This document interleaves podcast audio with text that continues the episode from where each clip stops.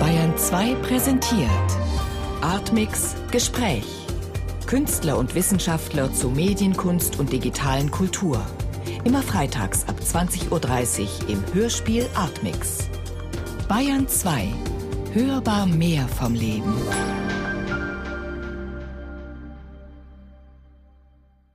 Suchmaschine, Wissen, Macht. Feldforschungen zur digitalen Kunst und Gesellschaft. Frau Assmann, es geht heute um Erinnerung, um Gedächtnis, auch um kollektives Gedächtnis. Erinnerung ist ja nicht nur in meinem eigenen Kopf, also meine eigene selbst erlebte Erinnerung, sondern ich habe quasi auch fremde Erinnerungen, die ich mir aneigne. Ist das richtig so? Ja, das ist eine Spezifik des Menschen, dass er überhaupt auf Dinge, auf Wissen, auf Erfahrungen auf Leistungen und auf das Können anderer zurückgreifen kann. Das heißt, er braucht dafür bestimmte Transferoperationen und das ist weitgehend die Sprache. Er braucht Zeichen, damit er etwas von, sagen wir mal, von der Vergangenheit in die Gegenwart transportieren kann oder von dem einen Kopf in den anderen. Und letztlich beruht auch das Gedächtnis, die Gabe der Erinnerung auf einem solchen Zeichentransfer. Denn auch unsere eigenen Erinnerungen bilden sich weitgehend sprachlich, indem wir selber Zeichen dafür finden, was wir erlebt haben und dieses mit anderen kommunizieren. Es geht also in gewisser Weise auch um Kultur und um das Material dieser Kultur, dem ich dann begegne. Also wenn ich sozusagen mich gerade nicht mit anderen Menschen austausche, mit meiner eigenen Familie zum Beispiel, die mir erzählt, wie ich mit fünf Jahren irgendwo rumgelaufen bin, konnte ich auch ein Buch lesen und mir dadurch fremde Erinnerungen aneignen. Also Bücher, Bilder, Töne, Mythen, Riten, Monumente. Das ist alles, was Sie so unter dem Begriff Medien fassen. Genau, wir können das auch unter dem Begriff des kulturellen Gedächtnisses fassen. Denn im Grunde ist das nichts anderes als so ein Erfahrungshorizont, der die Grenzen unserer jeweiligen Gegenwart überschreitet. Und in diesem Sinne könnten wir auch noch sagen, stehen wir immer schon auf den Schultern von Riesen. Wir fangen nie bedingungslos von neuem an, sondern wir, unser Wissen, unser, unsere Kenntnisse beruhen immer schon auf anderen Kenntnissen. Was wir gesehen haben, beruht immer schon auf anderen Bildern, die wir gesehen haben. Und so gibt es eine, eigentlich eine Anfangslosigkeit unserer kulturellen Existenz, die auf diesem Gedächtnis beruht. Das äh, Entscheidende ist dabei, dass wir uns nicht nur auf das beziehen, was wir in unserer eigenen Lebensspanne erfahren haben, sondern dass wir auch auf die Erfahrungen anderer, lange vor uns lebender zurückgreifen können. Und dass wir und so könnte man Kultur auch definieren, dass wir damit einen diachronen, das heißt einen überlebenszeitlichen Kommunikationshorizont aufbauen. Das verstehen wir unter kulturellem Gedächtnis. Diese Kultur, die da in mein Gedächtnis, zu meinem kulturellen Gedächtnis wird, muss ja, damit sie nicht in Vergessenheit gerät, immer wieder durch Menschen aktualisiert werden, mit Emotionen angefüllt. Und hier taucht bei Ihnen unter anderem der Begriff des Traumas auf. Das kann der Holocaust sein, demgegenüber wir in einer so quasi, so nennen Sie das, posttraumatischen Zeit leben, aber auch andere Erfahrungen. Es geht also um sehr intensive Gefühle, die dazu führen, dass wir uns mit kulturellem Material identifizieren. Sie nennen diesen Prozess dann die Wiederaufladung der Geschichte mit Gefühlen. Wie sieht das denn praktisch aus in der Forschung? Ja, also die Frage ist ja, warum uns bestimmte Inhalte stärker ansprechen als andere. Und äh, da spielt dann die Tatsache, dass bestimmte Dinge noch in dem eigenen Erfahrungserlebnishorizont verkörpert drinstecken, eine große Rolle. Also was ist noch verkörpertes Wissen und was ist angelesen, angeeignet durch schulische Pädagogik sozusagen in mein Gedächtnis hineingebracht worden. Die Tatsache, dass man zu dem Wissen, das ja zunächst einmal objektiviert ist, einen auch eigenen und individuellen Zusammenhang herstellen kann, der ein, in irgendeiner Form ein Erfahrungszusammenhang ist, der verbirgt, dass dieses Wissen eine ganz andere Resonanz bekommt.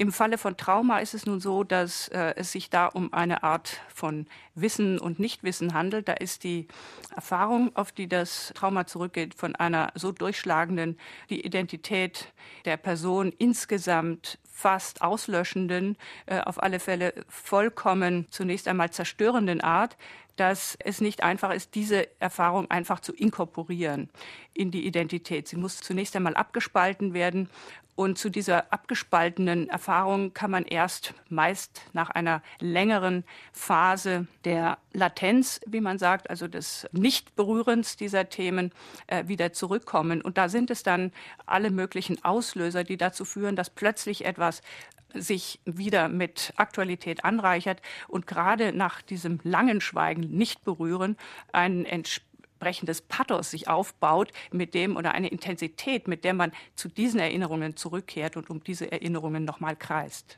Es gibt ja auch das Phänomen, dass ganze Menschengruppen durch solche kulturell mit Bedeutung belegten Gefühle beeinflusst werden und geformt werden als Gruppe. Hier spricht man dann oft vom kollektiven Gedächtnis. Was sind denn die Vor- und Nachteile von diesem Begriff, das kollektive Gedächtnis? Ja, das kollektive Gedächtnis ist ein Begriff, der zunächst einmal auf den Gedächtnisforscher Maurice Halbwachs zurückgeht, der ihn im Jahre 1925 vorgebracht hat in einer bis heute als fundierend anerkannten Studie zur sozialen Gedächtnisforschung. Und er ist gleichzeitig schon also in dem Kreis seiner ersten Leser auf starke Kritik gestoßen, weil man vermutete, dass hier sich vielleicht so etwas wie eine neue Kollektivmystifikation aufbauen könnte. Also die Idee, dass die Nation etwa eine Kollektivseele habe oder ein, das Volk einen Volkscharakter habe. Also das, das sind so Ideen, die einer Masse von Menschen, Einzelmenschen, so eine, eine Einheit überstülpen. Und äh, genau das galt und mit Recht auch als Mystifikation. Nun Dazu gehört dieser Begriff kollektives Gedächtnis, wie Halbwachs ihn äh, entwickelte, überhaupt nicht. Er hat im Gegenteil zum Ausgang genommen die Überlegung, dass Menschen eben interaktiv, das heißt zwischenmenschlich, so etwas aufbauen durch Sprache, durch gemeinsame Riten, also der Erinnerung und des Zusammenkommens und darüber sprechen und kommunizieren. Also er war alles andere als ein Mystiker des Kollektiven. Der Begriff heute wird oft verwendet in einer ganz anderen Form, nämlich eigentlich mehr so als eine Schwundstufe. Äh, das erlebe ich jedenfalls sehr stark im Alltag, wenn vom kollektiven Gedächtnis die Rede ist, der Deutschen oder der Österreicher zum Beispiel, dann meint man oft das, was ist eigentlich im Gedächtnis des äh, Allgemeinbewusstseins hängen geblieben. Also was kann man aufrufen, wovon haben die Menschen, die gerade miteinander leben, noch eine Art von Grundverständnis? Welche Namen kennen sie noch? Äh, mit welchen Begriffen können sie was assoziieren? Das ist also ein ganz anderer Begriff. Äh, wir selber bevorzugen andere Begriffe. Wir bevorzugen den Begriff etwa des sozialen Gedächtnisses. Also da spielt äh, stärker eine Rolle äh, das, was aktuell auch ausgetauscht wird zwischen Personen oder des politischen Gedächtnisses. Das wäre die Form, in der politische Symbole eingesetzt werden, um Gruppen dazu zu bringen, dass sie ein gemeinsames Identitätsgefühl aufbringen, eine Form von Zugehörigkeit oder Loyalitätsbindung aufbauen und, und schließlich das kulturelle Gedächtnis, das sozusagen der Gesamtrahmen dafür sein könnte. Sie sagen in Ihrem Buch Der lange Schatten der Vergangenheit, Erinnerungskultur und Geschichtspolitik, das 2006 erschienen ist, auch, dass für Sie der Begriff des politischen Gedächtnisses einfach ein schärferer Begriff ist. Warum ist das so? Ja, die Frage, wie bildet ein Kollektiv von Menschen so etwas wie ein gemeinsames Bewusstsein aus, ist eben eine sehr, sehr wichtige Frage. Man hat lange Zeit ähm, sich dieser Frage nicht zugewendet, eben aus den Gründen, dass man von diesen kollektivistischen Diskursen loskommen wollte, völlig zu Recht. Aber man hat dabei übersehen, dass Politik zu einem großen Teil auch darin besteht, äh, ein solches Kollektivbewusstsein zu erzeugen. Das gibt es natürlich nicht. Das hat keine, nicht den Charakter einer Seele, etwas Vorgängigem, was man auffinden könnte, sondern das ist etwas, was gemacht wird mit diesen Bildern und Symbolen oder auch mit diesen Narrativen, den Erzählungen, den Mythen, aber auch mit der Nationalpädagogik. Das fängt in den Schulen natürlich an bei der Entscheidung, was sollen die Schüler lernen über die Geschichte, die Literatur und so weiter ihres eigenen Landes. Und neulich habe ich den schönen Begriff der Weapons of Mass Instruction gehört, also mhm. der Waffen der Masseninstruktion. Letztlich ist die schulische Ausbildung ja ein Teil auch der Nationalpädagogik. Es geht darum, so etwas wie einen gemeinsamen äh, Bezugspunkt in der Vergangenheit zu schaffen, aus dem heraus äh, man sich als gemeinsam versteht und dann in der Zukunft auch entsprechend motiviert ist, für sein Land einzustehen und äh, das heißt unter anderem auch äh, für sein Land zu kämpfen.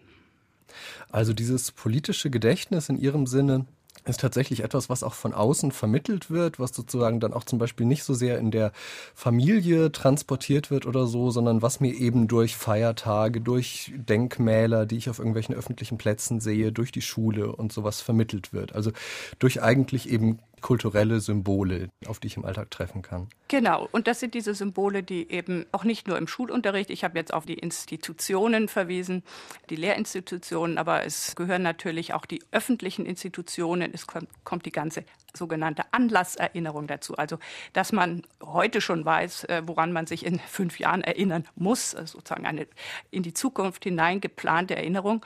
Das ist ein, ein neues, äh, wichtiges Element geworden für die ganze Kulturpolitik. Da geht es ja nicht nur um das Schillerjahr oder das Einsteinjahr, äh, sondern es geht auch um politische Daten, für die man sich entscheidet, dass man sie noch einmal wiederholt. Und die Frage der symbolischen Wiederholung, äh, die ist ja auch nicht zu allen Zeiten gleich stark. Manchmal entsteht ein gewisser Druck, bestimmte Daten eher hervorzuholen als andere.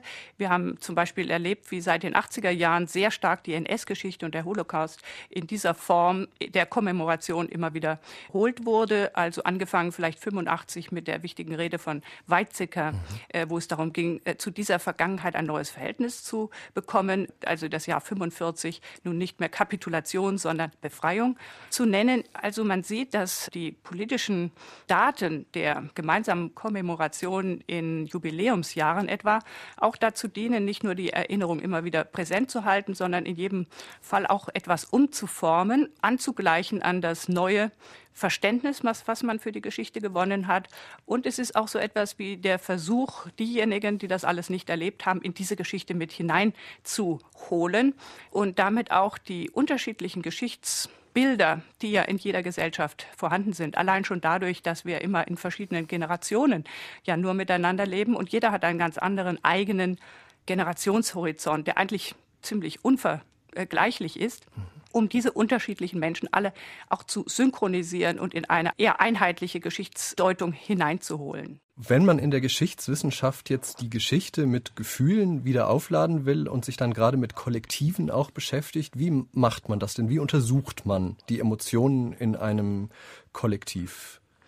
Also mein Zugang dazu hat sehr viel zu tun mit dem Begriff, den ich gerade erwähnt habe, dem der Generationen. Also was mir immer stärker aufgefallen ist bei der Untersuchung sozusagen, wie verändert sich die Geschichte in der Retrospektive? Denn eins steht nun mal fest, dass die Geschichte nicht wahr und damit faktisch irgendwie fixiert ist, sondern äh, eine Art Fluidum ist oder ein, ein, ein Stoff, der immer wieder neu geformt wird in jeder Gegenwart.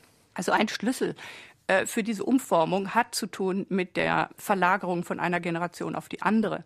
Man kann vielleicht sagen, dass jede Generation die dann sozusagen in den, in den Zenit ihrer, ihrer Kurve tritt, das heißt, die, die äh, dann anfängt, die, die öffentliche Stimme zu bilden und die, die wichtigen Stellen zu besetzen und eine Deutungsmacht zu übernehmen, dass diese Deutungsmacht einer Generation eine bestimmte Zeit anhält, aber dann auch wieder abtritt und durch eine neue Generation ersetzt wird. Also ich finde sehr interessant im Moment diesen, diesen Transfer der Generationen. Natürlich gibt es auch andere Dinge wie der Systemwandel. Wir können sagen, nach 89 tauchten plötzlich neue Emotionen auf, weil unter der Perspektive der wiederhergestellten Nation natürlich jetzt auch so etwas wie ein nationales Gedächtnis und damit ein neuer Rahmen für die Erinnerung da war und man den füllen musste. Hm, aber um zu der Generation und ihrer Ablösung zurückzukommen, was mir auch sehr deutlich zu sein scheint, im Moment ist das, dass die 68er-Generation, die sehr stark die Deutungshoheit über das deutsche Geschichtsbild hatte, im Moment im Prozess der Verabschiedung steht. Das heißt, äh, schon vielleicht seit zehn Jahren äh, wird an diesem Prozess der Verabschiedung gearbeitet.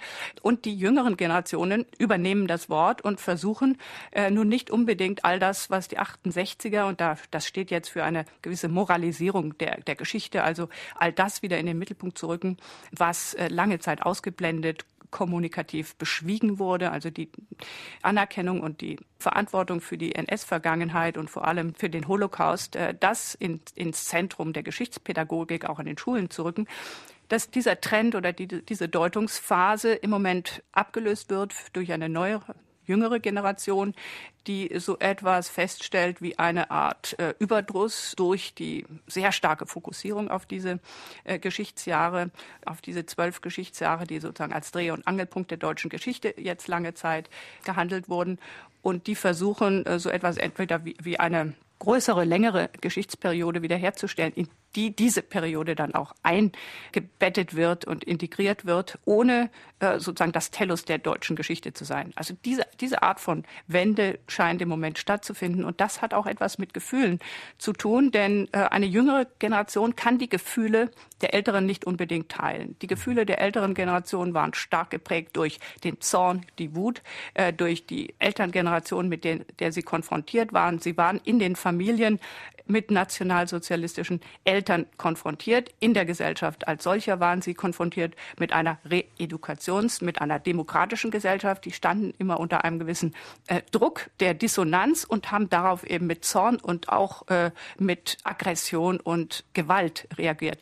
Und eine Folge davon war eben auch die sehr starke Moralisierung des Geschichtsbildes. All das könnte man sich vorstellen, wendet sich, wenn mhm. eine weitere Generation Wie ins Zentrum rückt. Wie sieht denn der Weg zu so einer Erkenntnis für Sie jetzt aus?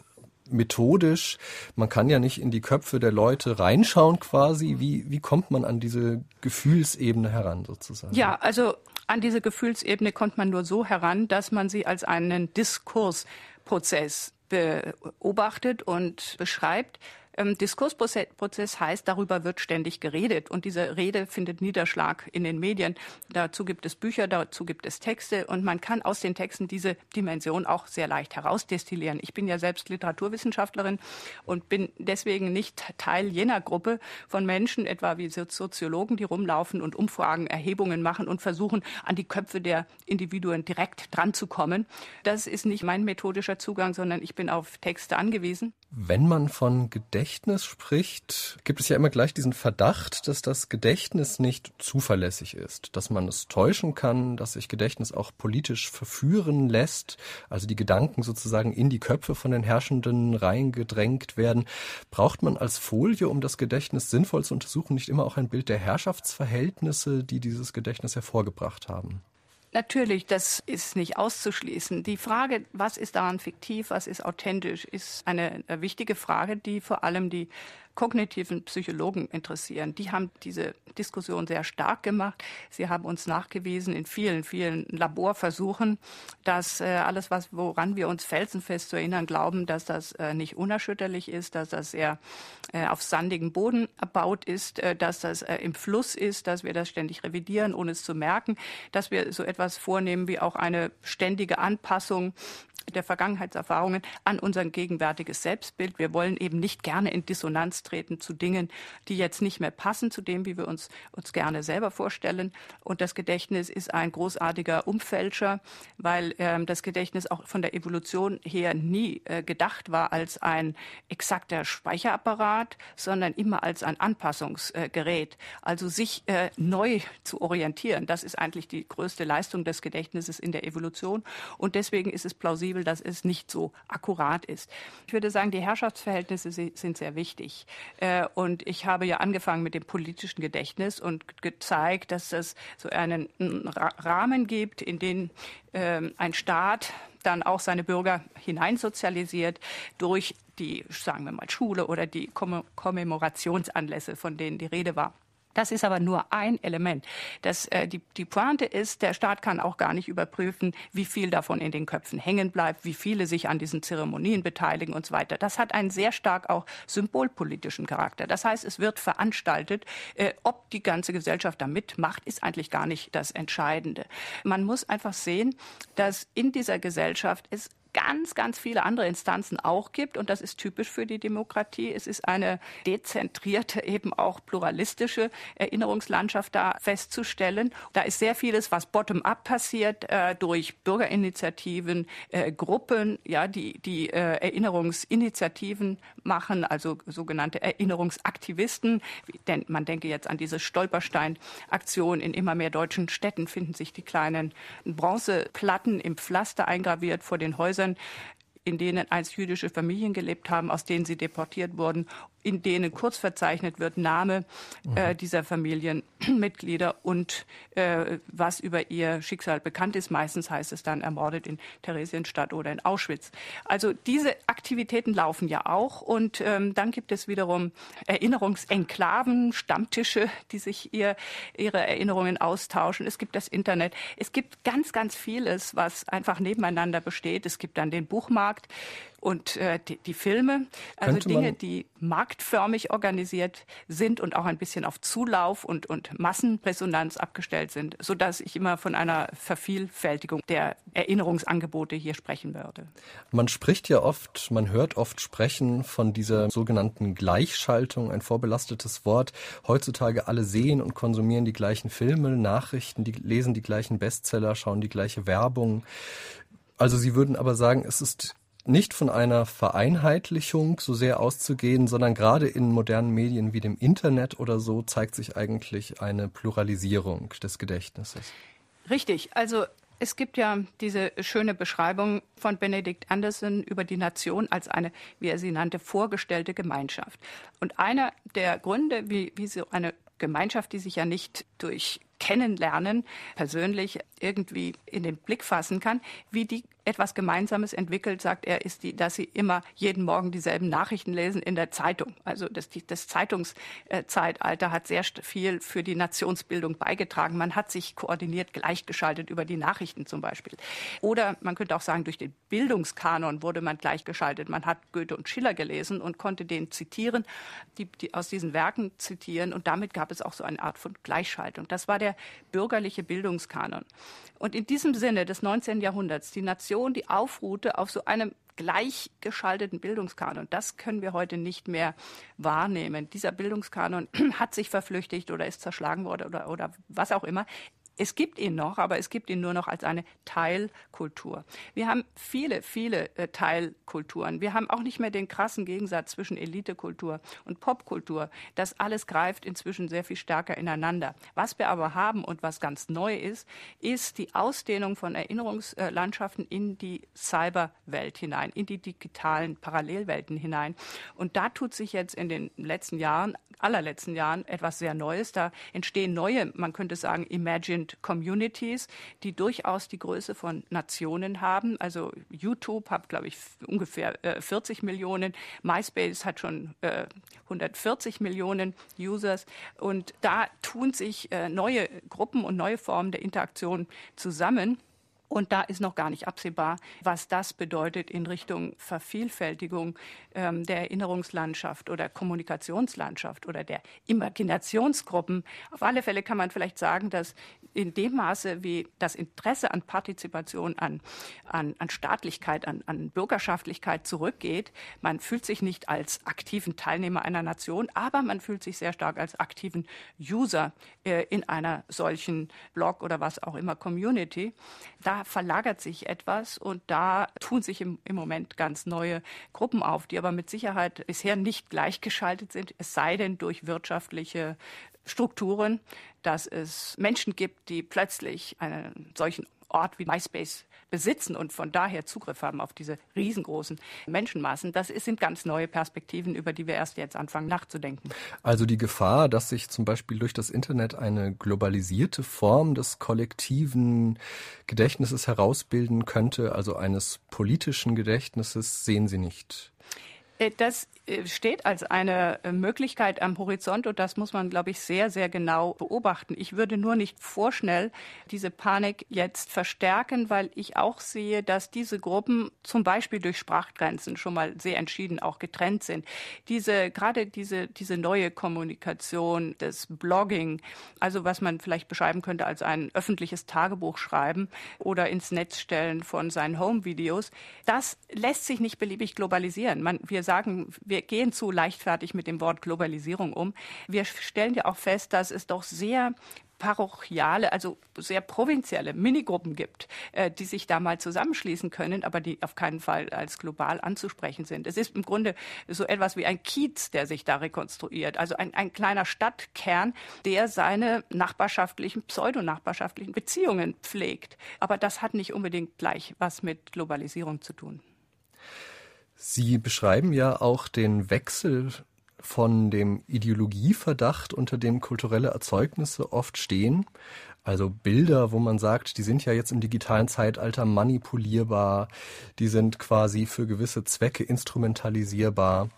Und Sie sagen aber gleichzeitig auch, dass das kulturelle Gedächtnis nie ohne konstruierte Bilder auskommt. Ist es, würden Sie sagen, also ein Vorteil der Digitalisierung in gewisser Weise, dass sie diese vollständige Konstruiertheit der Kultur deutlich und bewusst macht? Sie haben völlig recht. Die Konstruiertheit dieser Bilder ist eine, eine Tatsache und äh, wir haben sie uns vielleicht nur früher nicht so klar gemacht, wie, wie es heute der Fall ist. Man könnte sagen, dass ähm, die Konjunktur oder die Heraufkunft der Kulturwissenschaften jetzt äh, in den Geisteswissenschaften dieses, dieser Fragestellung sehr viel zu tun hat mit der Anerkennung der Tatsache, dass Symbole wirkmächtig sind. Also wir können sie nicht abtun als äh, eben nur herrschaftlich konstruierte Verordnungen, sondern wir müssen uns vor allem auch der Tatsache stellen, dass diese Symbole wirken, dass sie etwas ausrichten können. Das heißt, wir müssen die Frage verlängern und, äh, und, und auf die Rezeption adaptieren und schauen, welche Wirkung Wirkung ne, die in der Tat haben und dass es vielleicht auch ein, so etwas gibt wie ein Bedürfnis von Menschen, auf Symbole zu reagieren. Wir haben auch von den Gefühlen gesprochen. Also das sind alles Dimensionen, die Dimension der Affekte, die sehr stark durch hm, Symbole angesprochen werden kann. Aber dass das kulturelle Gedächtnis gänzlich ein gemachtes ist, ein konstruiertes und mit Symbolen arbeitenden ist, das ist die erste Grundhypothese überhaupt. Man kann ja auch sagen, äh, die Menschen unterscheiden sich von den Tieren dadurch, dass sie nicht nur ein genetisches Programm haben, sondern eben auch noch ein Programm, das sie sich selber machen, mit Hilfe von Zeichen und Symbolen.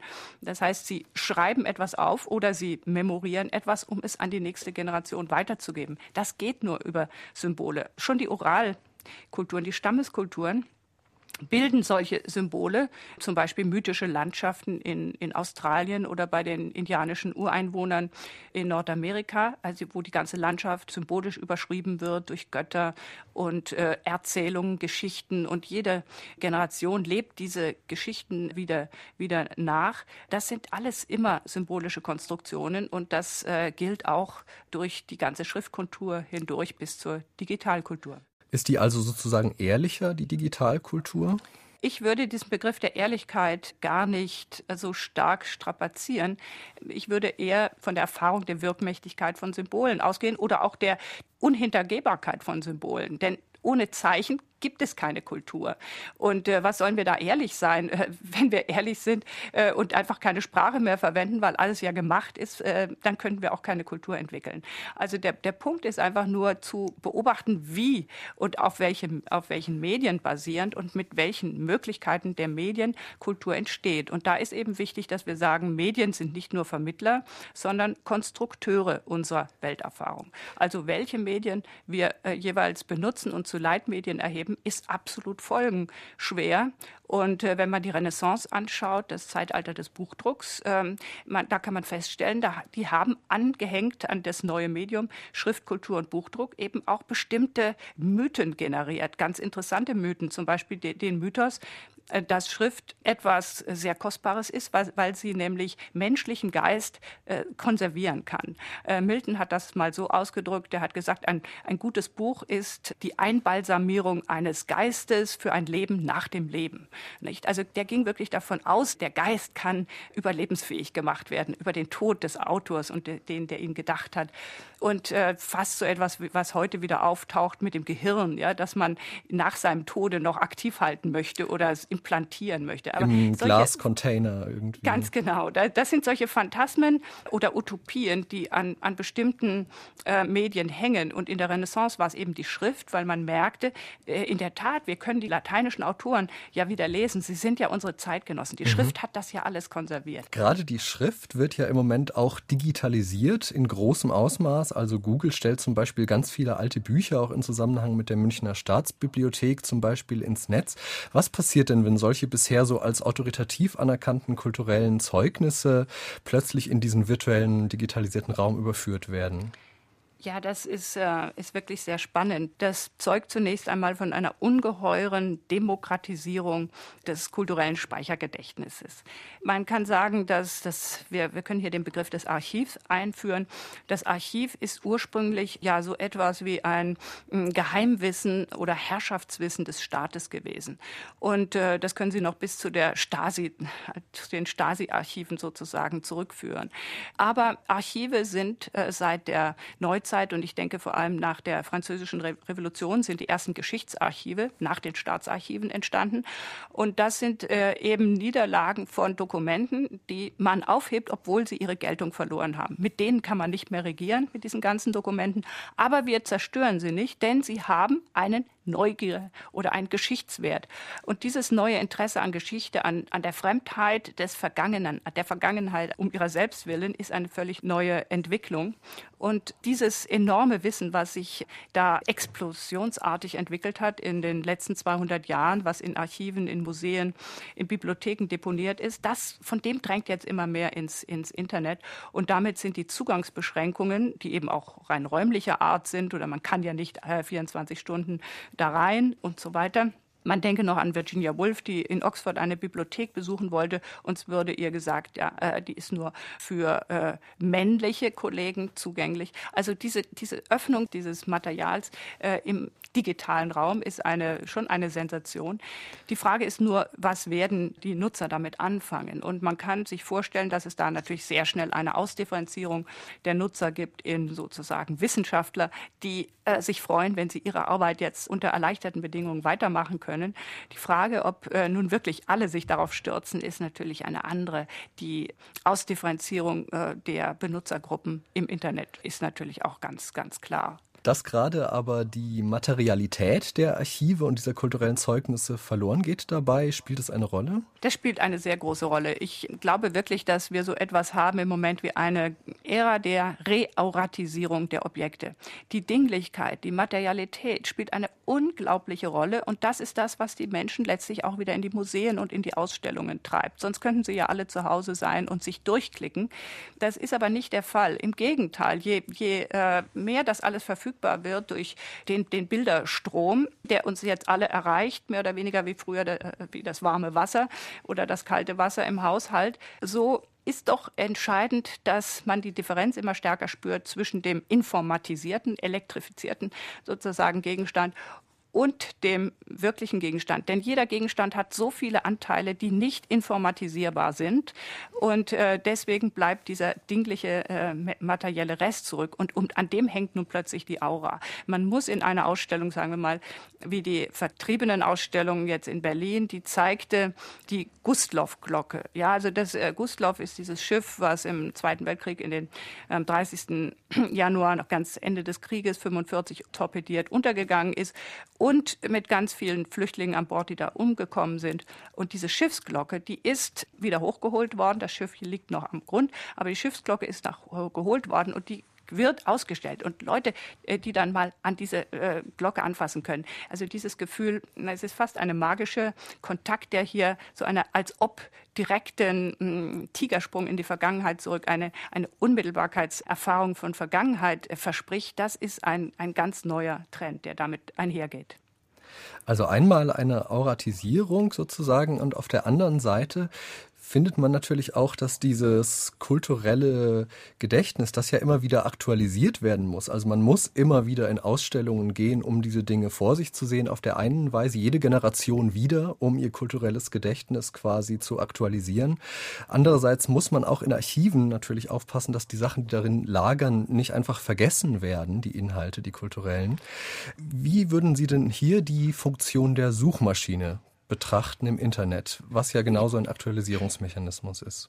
Also die, die Suchmaschinen gibt es seit äh, das Wissen vervielfältigt wurde und so, dass die Menschen es nicht mehr in ihrem Gedächtnis äh, organisieren konnten. Man kann sagen, dass die mündlichen Gesellschaften eben alles noch in ihrem mm, Gehirn, in ihrem Kopf sortieren und ordnen können mit ihren körperlichen Nemotechniken. Aber eine Gesellschaft, die mehr, viel mehr Wissen produziert, als sie erinnern kann, die muss Suchmaschinen entwickeln. Und äh, interessanterweise die erste wichtige Suchmaschine ist auch in der Renaissance entstanden und das war das standardisierte ähm, Titelblatt, äh, wo plötzlich am Anfang erstmal der Autor stand, dann der Titel und dann der Verlagsort. Eigentlich genau das, was wir heute immer noch haben. Das war die effektivste äh, Suchmaschine, um Bibliotheken nach Kategorien zu ordnen, um Bü Bücher auch wiederfinden zu können. Wenn Sie vorher die mittelalterliche Handschriftkultur anschauen, da gab es das Incipit, das heißt das erste Wort. Äh, das wurde besonders schön groß geschrieben und herausgehoben. Und nach diesem ersten Wort wurde katalogisiert. Stellen Sie sich mal heute eine Bibliothek nach dem ersten Wort geordnet vor. Das wäre äh, irgendwie ein, ein wunderbarer Albtraum. Im Internet ist es wieder so. Wir haben eine weitere exponentielle Vermehrung von Wissen und äh, wir haben ein neues Ideal. Es geht darum, Begriffe, Worte, alles, äh, jeden Inhalt äh, äh, eines Buches eben nicht nur über das Titelblatt, äh, sondern über jedes Wort praktisch und jedes Bild zielgenau ansteuern zu können. Und das möglichst in ganz, ganz kurzer Zeit. Also der, der unmittelbare Zugriff auf bestimmte Dinge, die man, die man sucht. Ist das aber nicht eine neue Qualität in gewisser Weise, weil früher wurden Archive verschlagwortet von gewissen Leuten, die entschieden haben, welche Schlagworte werden benutzt, welches Inhaltsverzeichnis wird geschrieben und jetzt passiert das automatisiert und ich entscheide quasi, welche Begriffe diese Suchmaschine für mich sucht. Das ist absolut äh, richtig. Also die, die Deutungshoheit muss, müssen wir nicht übernehmen. Äh, wir bekommen äh, den Text nicht in klassifizierter Form vorgelegt. Wir können uns selber durch diesen Text hindurch bewegen. Und es ist auch großartig. Wir, wir Bücher, die wir uns nie kaufen können, können wir uns auf den äh, Schreibtisch laden. Natürlich immer vorausgesetzt, dass die ökonomischen Bedingungen dafür hinreichen. Das ist ja auch nicht allen vergönnt, muss man auch immer wieder hinzufügen. Aber in der Tat, dass äh, sich hineingraben in Texte ist in einer ganz neuen Weise möglich. Allerdings ist, äh, muss man einen Suchbegriff haben. Und äh, das ist halt schon eine Frage. Man kommt dann am Schluss an einen Punkt äh, und man hat das gefunden, was man gesucht hat. Wenn man etwas sucht, ohne genau zu wissen, wissen, was man sucht, ist es natürlich ein anderes produktives Suchverhalten, was damit aus, eigentlich ausgeschlossen ist. Äh, das meine ich auch in der Bibliothek, wenn man ein Buch findet, aber man geht an das Buch rechts oder links daneben neben und merkt, dass in den Büchern eigentlich das Entscheidende oder noch viel Interessantere steht. Also das Suchen dessen, was man finden wollte, das geht im Internet sehr viel schneller, aber wirklich imaginativ erneuernd ist auch eine Suche nach dem, wovon man noch nicht genau weiß, was man eigentlich finden möchte. Also würden Sie sagen, man bezahlt quasi für eine Form der Emanzipation in gewisser Weise im Zugriff auf kulturelle Inhalte mit einer Desorientierung? Ja, also ich würde sagen, das Abrufgedächtnis ist, steht zu stark im Mittelpunkt. Wir denken, äh, wir, es gibt irgendwo das Wissen, das ist so, haben auch die Studenten das jetzt sehr stark in ihren Köpfen. Das Wissen ist im Internet gespeichert und ich muss es schnell abrufen. Und diese Abrufmentalität ist intellektuell absolut geisttötend. Äh, nicht? Sie, sie holen es runter, sie bewerten es nicht, sie fragen sich selber nicht mehr, was habe ich damit zu schaffen, was ist äh, mein Verhältnis zu diesen Texten, ist das überhaupt glaubwürdig, sind das überhaupt korrekte Texte. All diese Fragen tauchen nicht mehr auf. Alles wird als gleich wichtig, als gleich wahr heruntergeholt und es steht auf Abruf bereit. Das ist eine eher, sagen wir, unkreative Form, mit Wissen umzugehen. Würden Sie sagen, im Internet entstehen neue Mythen? Ja, der wichtigste Mythos ist vielleicht die Möglichkeit der Nachbarschaft und der Nähe. Und ähm, der zweite äh, damit verbundene ist die äh, globale Weite. Wir, wir sprachen von der Globalisierung. Äh, was wir hier haben, ist eigentlich ein ständiges Ausweiten des Kommunikationsraumes über den Globus hinweg. Aber, und das ist entscheidend, bei einem völligen Reduzieren der Zeitdimension. Wir haben begonnen mit der diachronen Kommunikation. Das heißt, äh, Kultur ist über Zeiten hinweg, also auch über Generationen und Epochen hinweg kommunizieren. Was wir jetzt haben, ist ein Kommunizieren über die Räume hinweg, äh, aber alles findet in der Gegenwart statt.